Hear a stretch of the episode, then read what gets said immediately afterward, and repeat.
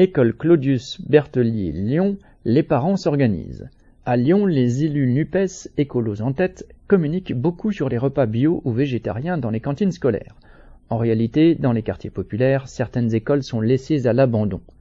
Dans l'école élémentaire Berthelier du 7e arrondissement, la mairie a délégué l'organisation du périscolaire, c'est-à-dire des temps de midi, du soir et la journée du mercredi, à l'association Léo Lagrange, qui emploie 8000 salariés.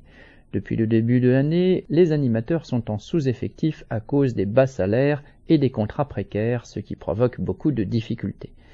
Dernièrement, à six reprises en deux semaines, des classes entières, jusqu'à 300 élèves, ont été privées de cantine.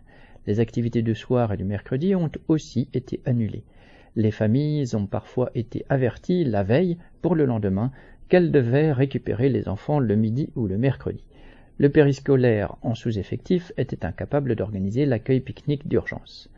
Abasourdis par ces annonces de dernière minute, les parents ont proposé à chaque fois l'aide de quelques-uns pour permettre aux enfants de manger.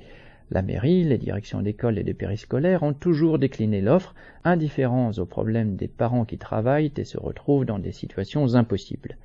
Finalement, les parents en colère ont distribué un tract appelant à envoyer les enfants avec un pique-nique et organiser la présence d'un groupe devant l'école pour épauler le personnel. Face à cette détermination, la mairie a fini par céder et autoriser un accueil pique-nique. Malgré tous les obstacles et les pressions des responsables de la mairie et de l'école, les parents ont réussi à faire en sorte que tout se passe bien. Cette mobilisation a montré que dans une école d'un quartier populaire où beaucoup de problèmes s'accumulent depuis des années, il est possible de s'organiser collectivement pour faire face. Beaucoup de parents étaient contents. Il reste à préparer la suite car les promesses ne convainquent plus personne. Correspondant lutte ouvrière.